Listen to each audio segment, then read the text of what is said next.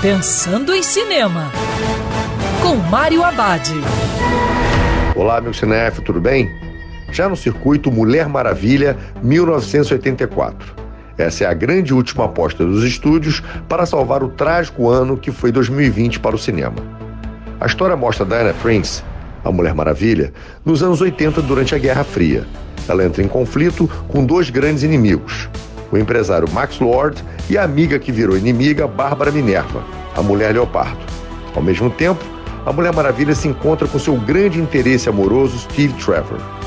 Esse novo capítulo, dirigido por Pat Jenkins, é uma espécie de resgate dos filmes de aventura dos anos 80, feitos pelo diretor Steven Spielberg. E como no primeiro longa, A Mulher Maravilha é um grande filme de amor, em que um casal apaixonado precisa fazer sacrifícios. Ao mesmo tempo, também é um filme de Natal, com uma bela mensagem de como é importante não ser egoísta.